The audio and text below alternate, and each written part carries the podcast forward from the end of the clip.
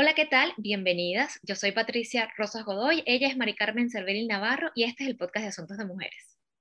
El podcast de Asuntos de Mujeres, este episodio de hoy es muy especial para nosotras, así como todos los demás, siempre digo que es especial, pero este en particular eh, se trata de la entrevista de una mujer que conocimos a través de sus letras, de su escritura, eh, de su libro La heroína de mi vida soy yo, una mujer que a los 22 años eh, fue detenida en el aeropuerto John F. Kennedy en Nueva York por llevar un cargamento de heroína en su maleta y pasó tres años privada de la libertad y aquí pues ella va a contarnos un poco esa experiencia y cómo logró sanar y salir de allí. ¿De quién vamos o con quién vamos a hablar, Pat?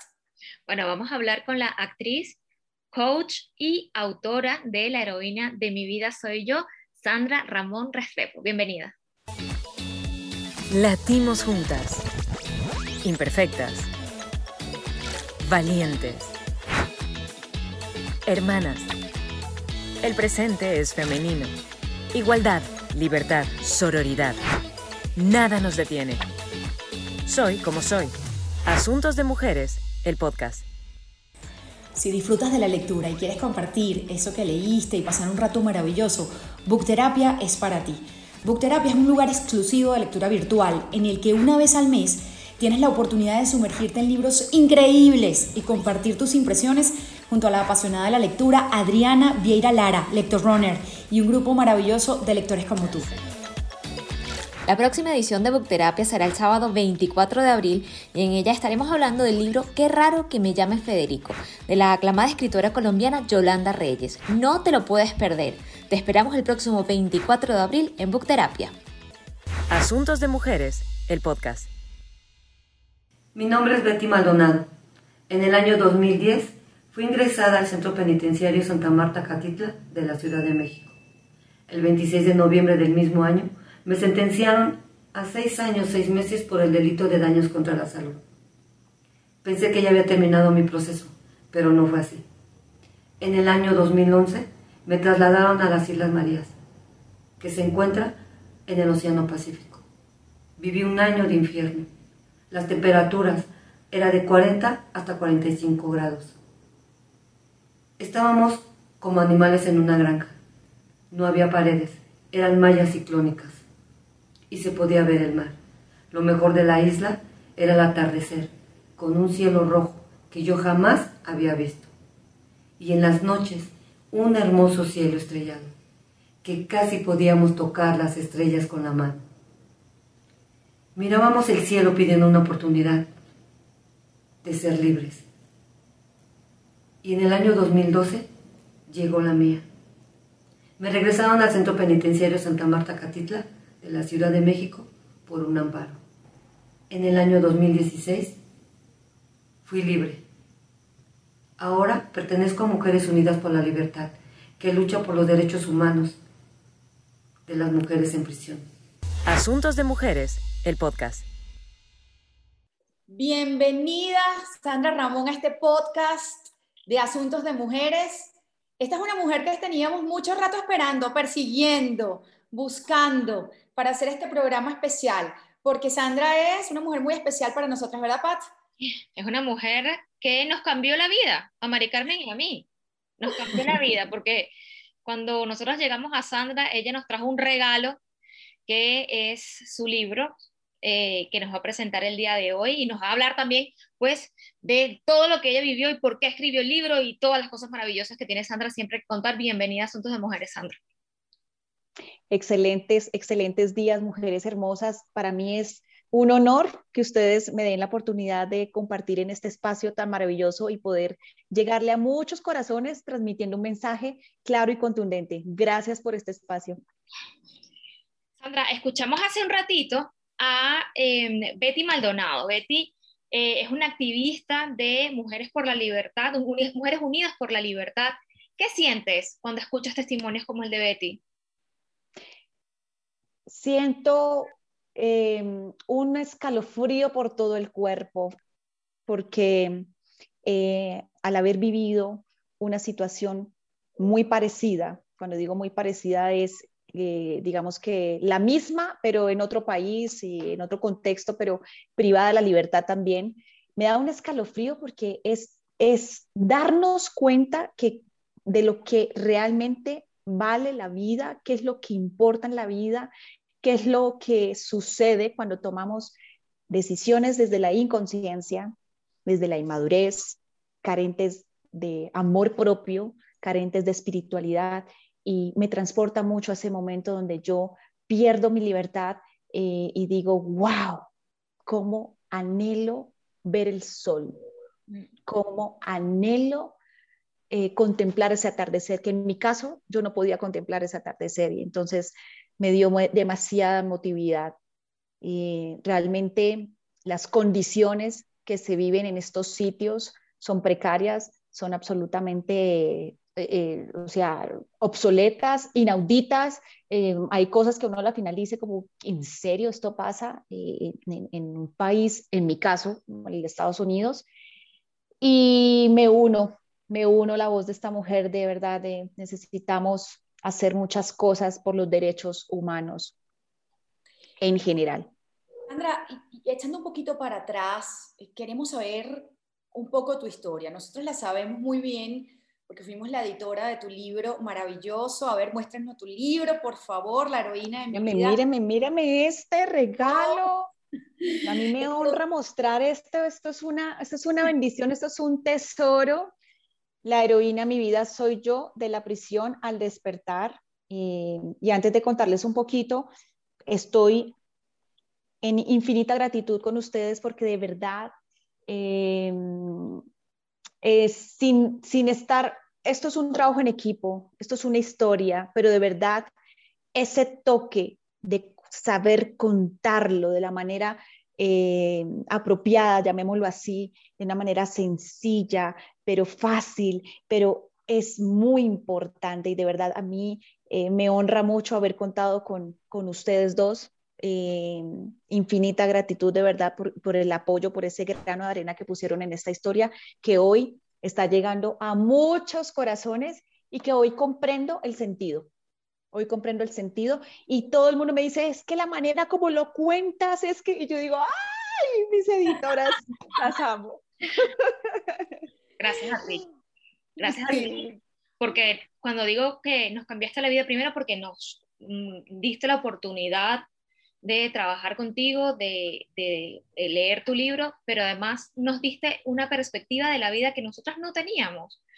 Eh, nos enseñaste una realidad que conocíamos por referencia y no en primera, en primera persona, ¿no? Por lo que ves en la televisión, por lo que escuchas, pero realmente no es lo mismo eso a sentarte con alguien que te esté contando y que te abra su corazón. Y eso fue lo que hiciste tú con nosotras y eso es lo que está reflejado en el libro. Y, bueno, nosotros te agradecemos mucho también, Sandra, que hayas confiado en nosotras, que estamos felices de haber eh, puesto nuestro granito de arena allí para, para contar tu historia. Bueno, entonces les cuento un poquito. Esto se trata, ahí como lo ven en la portada, para todos los oyentes, lectores, todas las personas que vayan a ver este, este episodio, y que en primera instancia abran el corazón hoy, porque si estás aquí escuchando es porque tu alma lo ha pedido y es porque nada en la vida es casualidad ni coincidencia. Y a través de esta historia simplemente lo que queremos es sembrar una semilla de amor, de fe, pero sobre todo de perdón. Como lo ven en la carátula, es desnudar mi alma, desnudar aquí mis sentimientos, es mostrar la vulnerabilidad que tanto miedo nos da a las mujeres mostrar, es decirles a todas si se puede, es decirles a todas, em, la vida está llena de matices, la vida está llena de errores y no pasa nada. Sigue siendo vida, seguimos viviendo, seguimos, seguimos en un camino de aprendizaje. Aquí esto es una historia que va más allá de unos barrotes de hierro. Eh, a mis 22 años, yo tengo 41 actualmente, a mis 22 años, por, una, por unas razones que van más allá de, de, a ver, de unas justificaciones, por unas razones más sentimentales, por un legado de un hermano eh, que deja como antes de morir quiere, quiere y sueña construir con una empresa familiar, yo cuando tengo 12 años en ese momento quedo con eso aquí, aquí, aquí, impregnado en mi cabecita. Él era mi superhéroe y llega un momento de mi vida donde ese sueño se está haciendo realidad, construyendo esa empresa y entramos a quiebra. Esta puede ser para muchas personas una explicación tonta, tal vez decir, ay, a ver, por Dios, pero los invito a que lean el libro porque ahí donde está el verdadero detalle, el cómo actuamos a nivel inconsciente eh, desde una intención positiva. Ejemplo, el que va a robar tiene la intención positiva de llevarle la comida a sus hijos porque es que son sus hijos, es su familia y de malas y lo hago y mato y hago lo que sea por mi familia. Es una intención positiva. Lo que no es positivo y no es ecológico es eh, la manera, es el proceso, es el medio, ya ahí no es ecológico, ahí hace daño a la humanidad y lo hace de una manera inconsciente. Entonces, desde ahí parto contando un poco cómo yo desde ese mismo inconsciente tomo una decisión por creerme la salvadora de mi familia, por creerme la salvadora de la quiebra de una empresa. Pero desde el principio de la historia jamás me pinto o me muestro como una víctima. Arranco diciendo que yo, mi primer llamado es me hago cargo de mis decisiones y tomé una decisión que me costó un precio muy alto, en el que yo creí ser la salvadora de mi familia, creí tocar el cielo con las manos y termino tocando las rejas de una cárcel al aceptar llevar una maleta cargada de heroína a los Estados Unidos. En este libro está la historia del antes, el durante y el después de esta decisión que partió mi vida en dos y fue indiscutiblemente mi mayor universidad de la vida. Nosotros vamos a tratar de no ser spoiler, Ay, sí, yo estaba pensando en eso, Pat. Yo decía, pero ¿y cómo hacemos para preguntarle sin hacer spoiler? no, hacer spoiler, pero por supuesto, ahí está, en el libro está la historia mm, con detalle, con detalles, bueno, eh, hasta el mínimo detalle, pero eh, yo quisiera un poco que le contaras a la gente que nos está viendo cómo es ese momentito, ese momentito en el que estás en el aeropuerto y llega la policía y te dice, y, se da cuenta, pues te, te, cogen el acto, digamos, tratando de entrar a los Estados Unidos. ¿Qué pasó por tu cabeza, Sandra, por favor? Y en tu corazón. A mí me encanta, a mí me encanta contar este momento y, cada vez que lo hago, a mí se me llena, o sea, el, corazón de muchas emociones, ¿no? Encontradas, pero definitivamente me encanta contarlo porque es que de verdad solamente despertamos ante la vida cuando algo nos golpea, cuando algo fuerte nos pasa y es este el momento crucial para mí. Yo ya estaba a punto de salir, yo estaba a 20 pasos de la calle, ya había cogido la maleta, bueno, es difícil entrar en muchos detalles, pero yo estaba a punto de salir a la calle, yo estaba, coroné, y me para una, una oficial y ella se queda dudando ante las maletas, porque eran dos maletas grandes, y me alcanza a pasar el pasaporte y decirme, Welcome to USA. O sea, yo feliz. Cuando me pasa el pasaporte, ella lo duda y sostiene el pasaporte y yo como, hey, suéltalo, suéltalo. Fueron unos segundos y en esos segundos ella entra en la duda y, y se vuelve, se devuelve con el pasaporte y dice, no, revisen la maleta. Uy, ahí fue el momento donde sí empecé ya, mi corazón empezó a millón, ta, ta, ta, ta, ta, ta, ta, ta, ta, ta, ta, ta, y pasan los segundos, los minutos, parecían horas, eternos, y yo volteo a mirar qué pasa con la maleta de esta mujer, me mete un grito, y yo, y me toma el pulso, y me dice, no mires, y yo, pero es que es mi maleta, y evidentemente ella se da cuenta que estoy con el pulso arriba, y pasan fragmentos de minutos cuando llegan ya todos los policías, una manada de oficiales llegan y me arrestan. Aquí yo entro en shock. Aquí mis cablecitos internos se desconectan. Eh, quienes saben de ciencia entenderán qué pasó ahí, pero es un, estado en que te desconectas de la realidad, donde tú quedas así como como en pausa, ni una lágrima, ni una sonrisa, ni nada, era así como en pausa y mi mente empieza a maquinar, es como, esto es una pesadilla, esto es una pesadilla, estás durmiendo, estás durmiendo, es una pesadilla, no, no está pasando, no está pasando y me quedo así muda, intacta. Me llevan a una celda de ocho baldosas, pequeñita, fría, un muro de cemento, ahí, el lavamanos, el, el toilet, el, inodoro, cojo mi chaqueta, me la quito, cojo el papel higiénico, como lo pongo como una almohada y me tapo una chaqueta y yo feliz me acuesto a dormir y ronco y me quedo profunda, o sea, literal en mi cabeza, estás dormida, tú estás soñando, es una pesadilla y me quedo foqueada. Solo en el momento en que ya me despierto y por fin veo de ahí los barrotes de hierro, es el momento donde yo por fin reacciono y me doy cuenta de dónde estoy de verdad y empiezo a gritar como una loca desesperada que me saquen y empieza a pasar mi mente un flashback así de de imágenes. Yo, yo me imagino que esto pasa cuando uno se va a morir, empiezan a pasar imágenes así de, de mi niñez, de mi adolescencia, de, de, mi mamá, de mi papá, de mis sueños, de mis amigas, o sea, fue como, y como, o sea, es una cantidad de emociones que no, no, o sea, es, es difícil. Las vivo, las cuento y se me vuelven a parar los pelos porque es como, Dios mío, ¿qué es esto? ¿Qué hice? ¿Dónde estoy? Me maté en vida. Mm, no, o sea, mis sueños y empiezo a gritar como una loca y ahí sí, y ahí sí empiezo, Dios, Diosito, sáqueme de aquí, ¿por qué a mí? Sáqueme de aquí. Y bueno, a echar madrazos. Y ahí es donde realmente me siento que me quiero morir, me siento culpable, con vergüenza. O sea, ese trance es el momento donde ya yo despierto y digo, ¡jue madre! ¿Qué hice con mi vida? Tú sabes que lo cuentas y, y reíbo cada, cada letra que nosotras hicimos, porque además íbamos sintiendo cómo apretábamos, bueno, lo voy a decir, cómo apretábamos las nalgas, Dios mío, ¿qué es esta historia?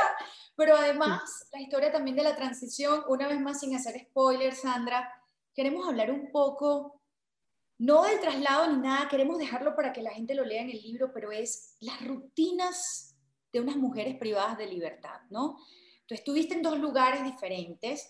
Eh, ¿Cómo se vive allá adentro? La gente se pregunta, ¿no?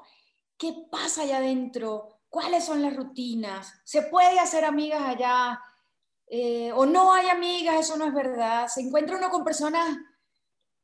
O sea, ¿qué se encuentra uno allá adentro, Sandra? Cuéntanos un poquito para luego ver un testimonio que nos va a revelar un poco esa vida ya dentro de las privadas de libertad. Bueno, eh, muchos dirán, bueno, pues, es que a ver, usted se lo merecía, mamacita, de malas, porque es lo primero que pensamos los seres humanos, ¿no? Somos, estamos tan programados eh, con el castigo, estamos tan programados en ver el punto negro, que es lo primero que, que reaccionamos. Y de verdad que tenemos que vivir en carne propia las situaciones para decir, miércoles, esto es un infierno. O sea, wow, listo, voy a asumir las consecuencias. Pero ¿hasta dónde? ¿Hasta dónde esas consecuencias son humanas y son justas, por llamarlo así? Eh, en mi caso, yo estoy en Nueva York, en Brooklyn, me llevan a un centro de detención en Brooklyn y jamás me imaginé, jamás me imaginé que yo estuviera en un sitio donde no hubiese un patio. Jamás me imaginé que estuviese en un sitio absolutamente cerrado, era un salón, y que no tuviera la oportunidad de tomar el sol 10 minutos en el día, que hoy todas las personas que ya han vivido esto del confinamiento, que hemos pasado esta, este episodio que nos ha enseñado tanto, tanto, tanto, 15 meses yo pasé sin recibir el sol en un sitio donde solamente te levantas a comer y a dormir y hacer tus necesidades.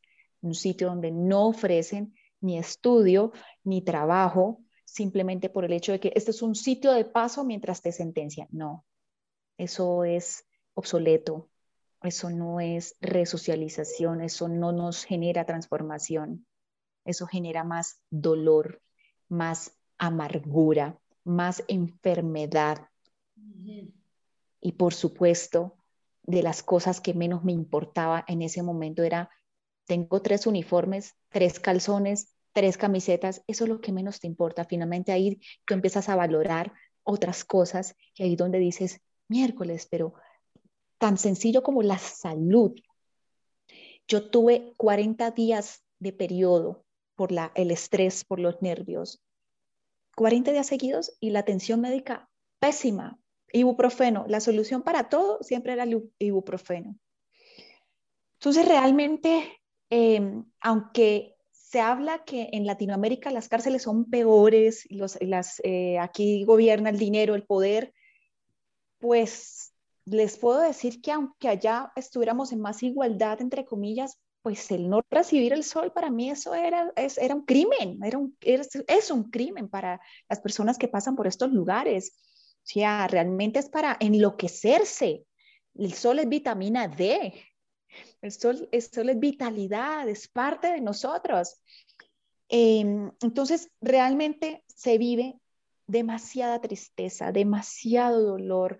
Eh, no, ¿De qué se nutren unas mujeres que solamente pueden, de qué podemos hablar adentro si estamos viviendo en estas condiciones?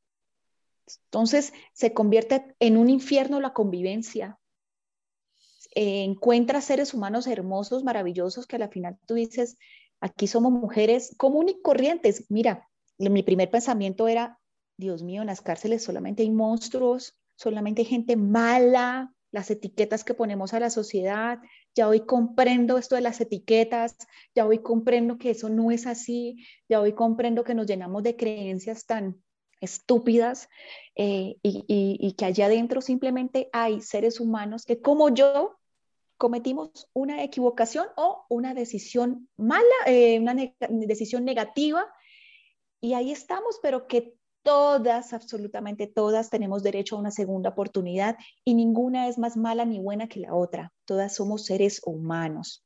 Yo allí veía abuelitas, Patti, Mari, abuelitas que me provocaban así como comérmelas a besos y, me partía el alma y el corazón verlas allí como, ¡Oh, Dios mío, ¿qué hacen estas mujeres acá? Independientemente de que hayan cometido una mala decisión y, ver la manera como nos esposaban las manos, los pies, o sea, es que imagínate, cadenas, esposas en las manos, esposas en los pies y cadena en la cintura y las esposas amarradas a la cintura, o sea, una vaina demasiado cruel, demasiado frío, demasiado inhumano. Y yo ver a las abuelitas, pues me dolía más todavía verlas a ellas en esas condiciones y me partía el corazón y decía, esta no es la manera de resocializar, esta no es la manera de decir, oye, te equivocaste, esta no es la manera.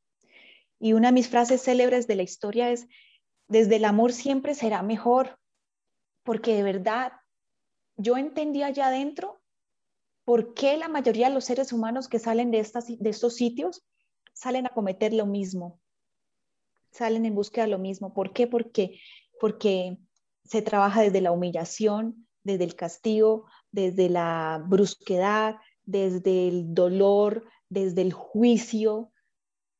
Y yo decía, wow, si no fuera porque tengo bases de valores de la educación de mis padres, ahí es donde yo agradecí infinitamente el poder que tiene una familia, el poder que tiene una mamá, un papá.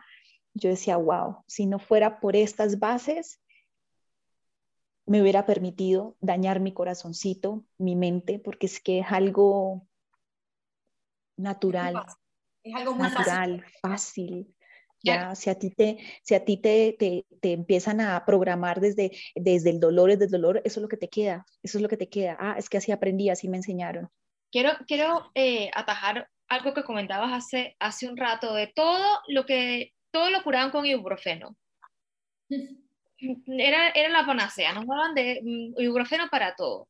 Porque tenemos el testimonio de Javiera Lecaros. Ella es directora ejecutiva de la Fundación Calén de Chile. Esta fundación se encarga de prestar apoyo tanto a las mujeres privadas de libertad como a sus familias. Y una de las cosas que hacen esta fundación es visibilizar temas como la falta de igualdad entre las cárceles de mujeres y las cárceles de hombres, eh, la falta de atención a la salud mental, la falta de médicos, por ejemplo, ginecólogos y un montón de cosas más. Vamos a escuchar lo que nos dice Javier. Asuntos de Mujeres, el podcast. Hola, soy Javiera Lecaros, soy directora ejecutiva de Fundación Calén. Nosotros trabajamos con personas privadas de libertad y sus familias en la región de los lagos en el sur de Chile. El 10% de ellas son mujeres, principalmente condenadas por ley de drogas.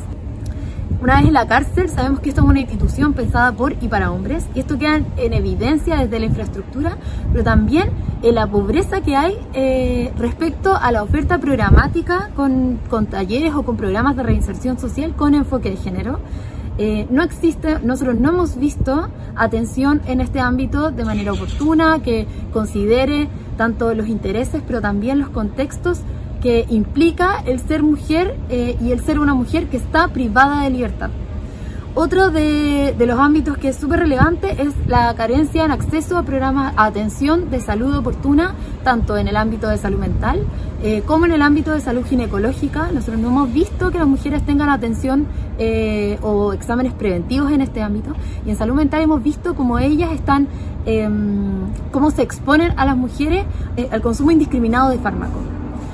Como último, último tema que me parece relevante em, de destacar es la diferencia que existe respecto a los hombres en el trato, por ejemplo, de la visita íntima. Los hombres, para los hombres en la cárcel la visita íntima es tratada como un derecho. Para las mujeres, esta visita íntima, el encuentro con sus parejas, es tratada como un beneficio que hay que ganárselo. Asuntos de Mujeres, el podcast. Bueno, después de haber visto este, este testimonio, Sandra, ¿Cómo te sientes y eh, crees que esto se repite, se repitió en tu situación? ¿Había una discriminación entre los hombres y las mujeres? Entendemos que ustedes estaban separados, mujeres por un lado, hombres por otro. Em, pero también lo que tú acabas de decir, lo del ibuprofeno, lo, lo del tema ginecológico, lo del tema de la salud mental, todo eso súper mal atendido o no atendido. Cuéntanos un poquito cómo era en tu caso. Mira, en mi caso de verdad que era muy deficiente el tema de la salud, tanto el mental como el, del físico. Eh, si tú querías ver también a una psicóloga, pues evidentemente si no dominas el inglés, pues no, no tenías acceso. Entonces, pues, hombre, ¿qué hacemos? Somos hispanas, no hablamos inglés, ¿cómo no nos van a dar esta oportunidad? ¿Cómo nos cierran ya las puertas acá? Pero, pero, además... inglés, sí, las mujeres que hablaban inglés sí, tenían, sí podían hablar con psicólogos. sí podían hablar con psicólogas, sí, eh, aunque fuera muy, muy escaso el, servicio, la asistencia a una psicóloga, o sea, realmente era, em, acudía, se acudía más a las pastillas, ¿no? Yo observaba cómo las chicas se volvían dependientes a los fármacos para dormir. Eh, la curita más fácil, me voy a acostar a dormir, voy a evadir la realidad, ya cuando realmente eh, el tema para, para, el tema a tratar es ir al fondo, ¿no? Al fondo del problema y no eh, con, cosas externas, eh, tapar con curitas estas realidades. Yo siento que como las mujeres somos tan emocionales, eh, fíjate que cómo nos damos duro entre nosotras mismas. no solamente es un tema de, violencia de género, o sea, siento que hasta nosotras mismas tenemos un llamado de empezar a apoyarnos, porque yo veía allí las oficiales, mujeres, nos trataban terrible, terrible, o sea, ser humanas, con unas humillaciones, ah, se veía mucho racismo también, que yo creía que era de, de las blancas hacia las morenas o hacia las negras, que ya no sé ni cómo decirlo porque todo es ofensa, y entonces eh, era al revés también, de ellas hacia nosotras, hacia las hispanas, había muchísima discriminación horrible. Eh, y cuando comentaba con personas que estaban amigos, no era lo mismo, o sea, realmente el tema del género sí es muy fuerte. Eh, se nos cree que somos débiles por, por ser mujeres y se abusa mucho de esa, de esa condición. Y esto se repite adentro, afuera. De hecho, yo hoy estoy promoviendo eh, después de toda esta historia y em, decidí, elegí transformarla en amor y transformarla en servicio. Y hoy no solamente estoy llamada a ayudar a las personas que están adentro de las cárceles, sino a todas las mujeres abusadas y maltratadas a todo nivel. Realmente yo salí de allí y dije, aquí ya vivimos un maltrato y un abuso, pero psicológico fuertísimo, o sea, eh, asociamos el abuso con el físico nomás o con el sexual y realmente el abuso psicológico es el más profundo y el que deja más mellas y más consecuencias. A raíz de eso dije, hay que hacer algo y algo grande y, y las mujeres necesitamos mucha luz, mucha ayuda y me enfoqué en guiar y acompañar a las mujeres abusadas y maltratadas y dentro de ese contexto también están las mujeres de las comunidades de las cárceles. Nos falta mucha educación mucha educación. ¿tú, tuviste contacto eh, con personas que también estaban privadas de libertad en las cárceles de hombres. ¿Tienes alguna, algo en mente que tú digas, pero es que a ellos los trataban de esta manera y a nosotras no? ¿Algo en específico? En específico, digamos, el tema de la humillación, ¿no? Me contaban amigos que estaban allí adentro porque teníamos comunicación por carticas, esa era la, esa era la virtualidad de nosotras, esa era la manera de nosotras, esas eran las redes sociales a través de carticas y por supuesto los tratos no eran, no eran iguales, o sea, finalmente eh, hay más respeto ante el hombre, hay más respeto ante el hombre que la mujer. Eh, más humillación en el momento de ir a las visitas, las oficiales, era muy, muy, muy feo, era humillativo la manera de, cómo nos hacían abrir las nalgas, eh, toser, o sea, cosas que a la final tú puedes decir, bueno, se convierte en un protocolo de seguridad, pero también se aprovechan del poder para humillar, para degradar, para hacerte sentir chiquita, para castigar más. Bueno, vamos a escuchar el testimonio de Gregorio Gómez Mata, secretario director de proyectos de Asociación Alma en España. Esta asociación ayuda a víctimas de violencia de género en distintos ámbitos y eh, pues cuenta con el proyecto Las Invisibles, que busca darle oportunidades a mujeres privadas de libertad en el centro penitenciario de Badajoz a través de la educación y por supuesto una biblioteca que están intentando construir para que las mujeres lean y se eduquen. Vamos a escuchar a Gregorio Gómez. Asuntos de Mujeres, el podcast. Hola, soy Gregorio Gómez Mata, secretario y director de proyectos de la Asociación Alma. Quería hablaros sobre el proyecto Las Invisibles, un proyecto que, estamos realizando en, el centro penitenciario eh, de Badajoz, en el módulo de mujeres. La idea es intentar darles a ella un mínimo de oportunidad. Eh, buscamos, pues bueno, complementar formación que ellas necesitan. Buscamos que se entretengan también, que a través de esos eh, juegos que se puedan plantear eh, se solucionen problemas internos de convivencia que puedan surgir. Buscamos darles formación para aquellas que no la tienen y cuando salgan puedan puedan dedicarse a algo que que no les obliga a delinquir para volver a, para darle de comer a sus hijos, ¿no? Por ejemplo, expresarles que hay esperanza, que hay gente que creemos en ellas y que, y que tienen, tienen oportunidad de, de empezar de cero, como que, que dice. Asuntos de Mujeres, el podcast. Sandra, ¿cómo, ¿cómo ves tú toda esta parte de la reinserción a la vida después de la cárcel? Después de la cárcel, ¿Lo ves posible? ¿Qué pasa allí? Es un proceso muy complejo, pero es posible. Eh, y es posible solo mediante no solamente una educación, sino un proceso de sanación.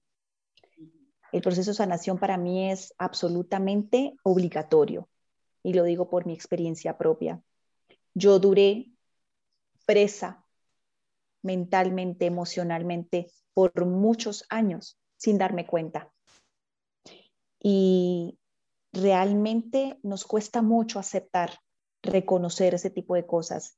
Y mi llamado hoy y, mi, camino de transformación hoy está encaminado precisamente a darle luz a esas personas que salen y, y darles esta, abrirles la puerta a la sanación, haciéndoles caer en cuenta de necesitamos sanar, si no quieres volver a caer en, heridas, en heridas del pasado que no necesariamente tiene que ser delinquir, no necesariamente es eso, pero sí todo esto deja una mella, unos traumas muy fuertes a nivel cerebral, a nivel espiritual, y para mí sí es posible siempre y cuando eh, tengamos la capacidad de levantar la mano y decir, hey, necesito eh, hacer un proceso de sanación.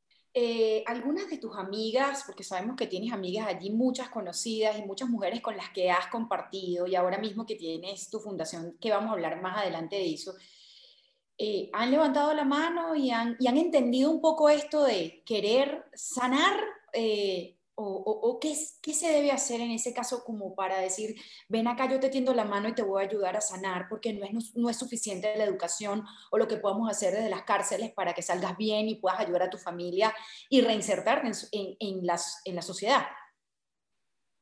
Yo les puedo contar que muchas de mis amigas o conocidas volvieron a hacer lo mismo, eso lo dicen las estadísticas, y claro, al volverse a golpear es donde han levantado la mano. Es difícil que tú le digas a alguien, ven, yo te ayudo. No, tienes que sentir la saturación del dolor. Tienes que sentir que algo te está generando de verdad un, hey, hey, por aquí no es. Tienes que volver a sentir el golpe para decir, hay algo que estoy haciendo mal.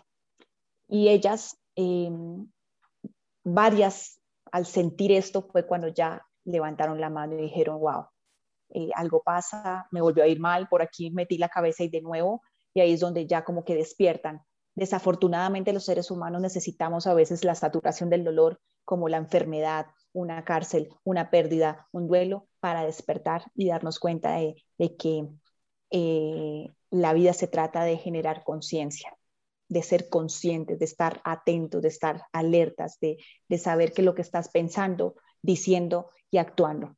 Nosotros tenemos eh, más, más testimonios.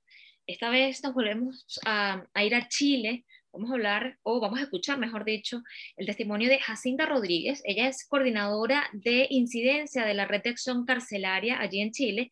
Eh, esta fundación se encarga de realizar encomiendas de productos de higiene para garantizar bueno, la dignidad de las mujeres que están allí, además de apoyar y dar visibilidad a la situación de todas estas mujeres a lo largo del territorio de Chile. Yo después de escuchar este testimonio, quiero que nos cuentes cómo era en Estados Unidos todo este, todo este tema de eh, la, la, higiene, los productos, cómo los conseguían, si tenían acceso a ellos. Vamos a escuchar lo que nos dice Jacinta y volvemos con Sandra.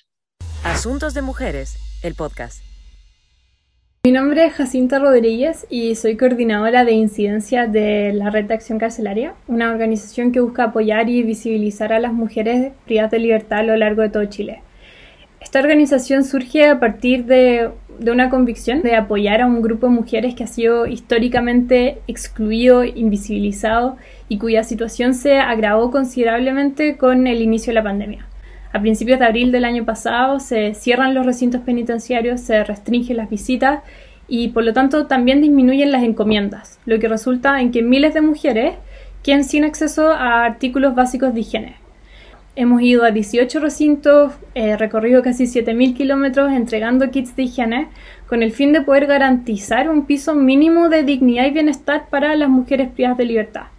Hoy hay más de 3.000 mujeres privadas de libertad a lo largo del país y todas tienen historias únicas, pero en general las historias se enmarcan en un contexto de vulneración, de marginalización, donde la violencia, la falta de oportunidades y la victimización es lo común. Asuntos de Mujeres, el podcast. Bueno, Sandra, queremos saber cómo era la situación eh, en el momento en el que tú estabas privada de la libertad con todo este tema de la higiene y de los productos. ¿Cómo hacían ustedes para conseguir eso? ¿Eso también era digno? O sea, ¿podían tener acceso digno a este tipo de cosas o no? Digamos que en Estados Unidos la situación es un poco distinta a nuestros países, pero aún así yo vuelvo y me sorprendo que hay un momento donde el papel higiénico lo cobran. Hay un momento donde este, si tú no recibes dinero de tu familia, pues, ah, o sea, ¿cómo haces tú para, para estos temas de aseo? O sea, nos tocaba compartir con las personas había una comisaria, se le llama comisaria allí para tú comprar todas los, las cosas de aseo o para comprar un cafecito, eh, para comprar unas galletitas. Y si no recibías un peso de tu familia, realmente vivías peor, o sea, la situación era más difícil. Eh, ¿Cómo te van a cobrar un papel higiénico, por Dios? ¿Cómo vas a comprar unas toallas higiénicas? Eso tenía que ser de parte de la institución. Entonces, realmente sí es sorprendente cómo eh, nos falta tanto desde allí, desde las instituciones, eh, desde un país de derechos humanos. O sea, imagínate si eso es en Estados Unidos, yo no me logro imaginar acá en Colombia cómo viven estas mujeres y se me parte el corazón, se me parte el alma, porque finalmente tú dices tanta corrupción que hay en la política, en el gobierno y, cómo estas instituciones viven en, esos, en, esas, en, esas situaciones, por Dios. ¿Cómo? O sea, es que eh, no, no, no, no, ya desde ahí ya mm, castigamos, castigan más a la mujer, salimos, salimos demasiado golpeadas, demasiado golpeadas por, el, proceso, eh, salimos demasiado heridas, de verdad que nos falta mucho desde la parte política y bueno, son procesos que pueden tomar años y años y años para aprobar leyes y bueno, ahí es donde está el tema. ¿Qué hacemos para que finalmente las mujeres después cuando salen ya a la libertad eh, aportemos un proceso de transformación real y efectivo y duradero en el tiempo. Sandra, eh, tú, tú, eres, tú eres la buena noticia de todo este podcast, realmente, la buena noticia, es que Sandra forma parte de esa estadística de mujeres que al salir de la cárcel logra rehacer su vida y la hace de una manera muy bonita, con un montón de golpes, de tropiezos, de intentos, de aprendizajes y finalmente el llamado a la sanación. Hoy en día tú eres coach, tienes una fundación hermosa para ayudar a estas mujeres, eh, no solamente las que están privadas de libertad, sino también otras eh, víctimas de abuso. Y además escribiste esta hermosa historia que tiene además eh, una parte del aprendizaje que tú tuviste con todo este proceso. Háblanos un poco de esto para decirles a las personas si se puede, si se puede, si se puede reinsertar a la sociedad, reinsertarse a la sociedad, rehacer la vida y rehacerlo de una forma positiva y además ayudar a otras mujeres como lo has hecho tú. Gracias, Mari, Patti, gracias por esta oportunidad porque este es el mensaje más importante que quiero dejar y es, si se puede. La heroína en mi vida soy yo, precisamente se trata de eso, de cómo salir de tus prisiones mentales y que eres la única, la única dueña de tus decisiones y la única capaz de transformar esa realidad. No esperes más a que lo haga el de afuera, el país, eh, tu pareja, tu familia. Deja ya de estar señalando allá afuera y estar esperando que algo suceda para que tú tomes las riendas de tu vida. La heroína mi vida soy yo. Se trata precisamente de darme cuenta de que yo tengo ese poder, tú lo tienes también adentro de ti de cambiar y transformar el dolor en amor, el dolor en servicio. Tienes dos opciones y hay dos caminos en la vida. Solamente hay dos caminos, el camino del miedo y el camino del amor. Tú decides si quieres seguir el del miedo y estar en nivel víctima, constantemente víctima y en el sufrimiento, o eliges el camino del amor, sanarte y dar pasos y saltos cuánticos para poner al servicio todo aquello que hoy miras atrás y puedes decir, estos son los aprendizajes de mi vida. Yo elegí el camino del amor, lo transformé y dije, ahora quiero llevar luz a las demás mujeres y a través de la fundación es que estoy logrando este macro propósito, guiar y acompañar a las mujeres abusadas y maltratadas a todo nivel para decirles, sí se puede y la vida es un ratico, venimos a ser felices y la felicidad es el camino, no una meta. Sandra, todas las mujeres que quieren comunicarse contigo y aprender de tu experiencia, ¿qué tienen que hacer? ¿Por dónde te contactan? Están mis redes sociales, Sandra Ramón Coach en Instagram, en Facebook y también hay un número de WhatsApp, lo, lo voy a dar por acá, que es el 357 de Colombia, 300 571 3195.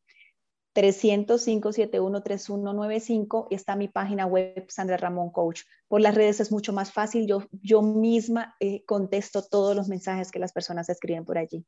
El, programa Tu Corazón es la fundación. Y el libro también conmigo, el libro físico, nosotros lo estamos distribuyendo aquí en, en Colombia, he hecho despachos a Estados Unidos también. Entonces, por Amazon lo encuentran de manera digital y en físico conmigo a través de las redes.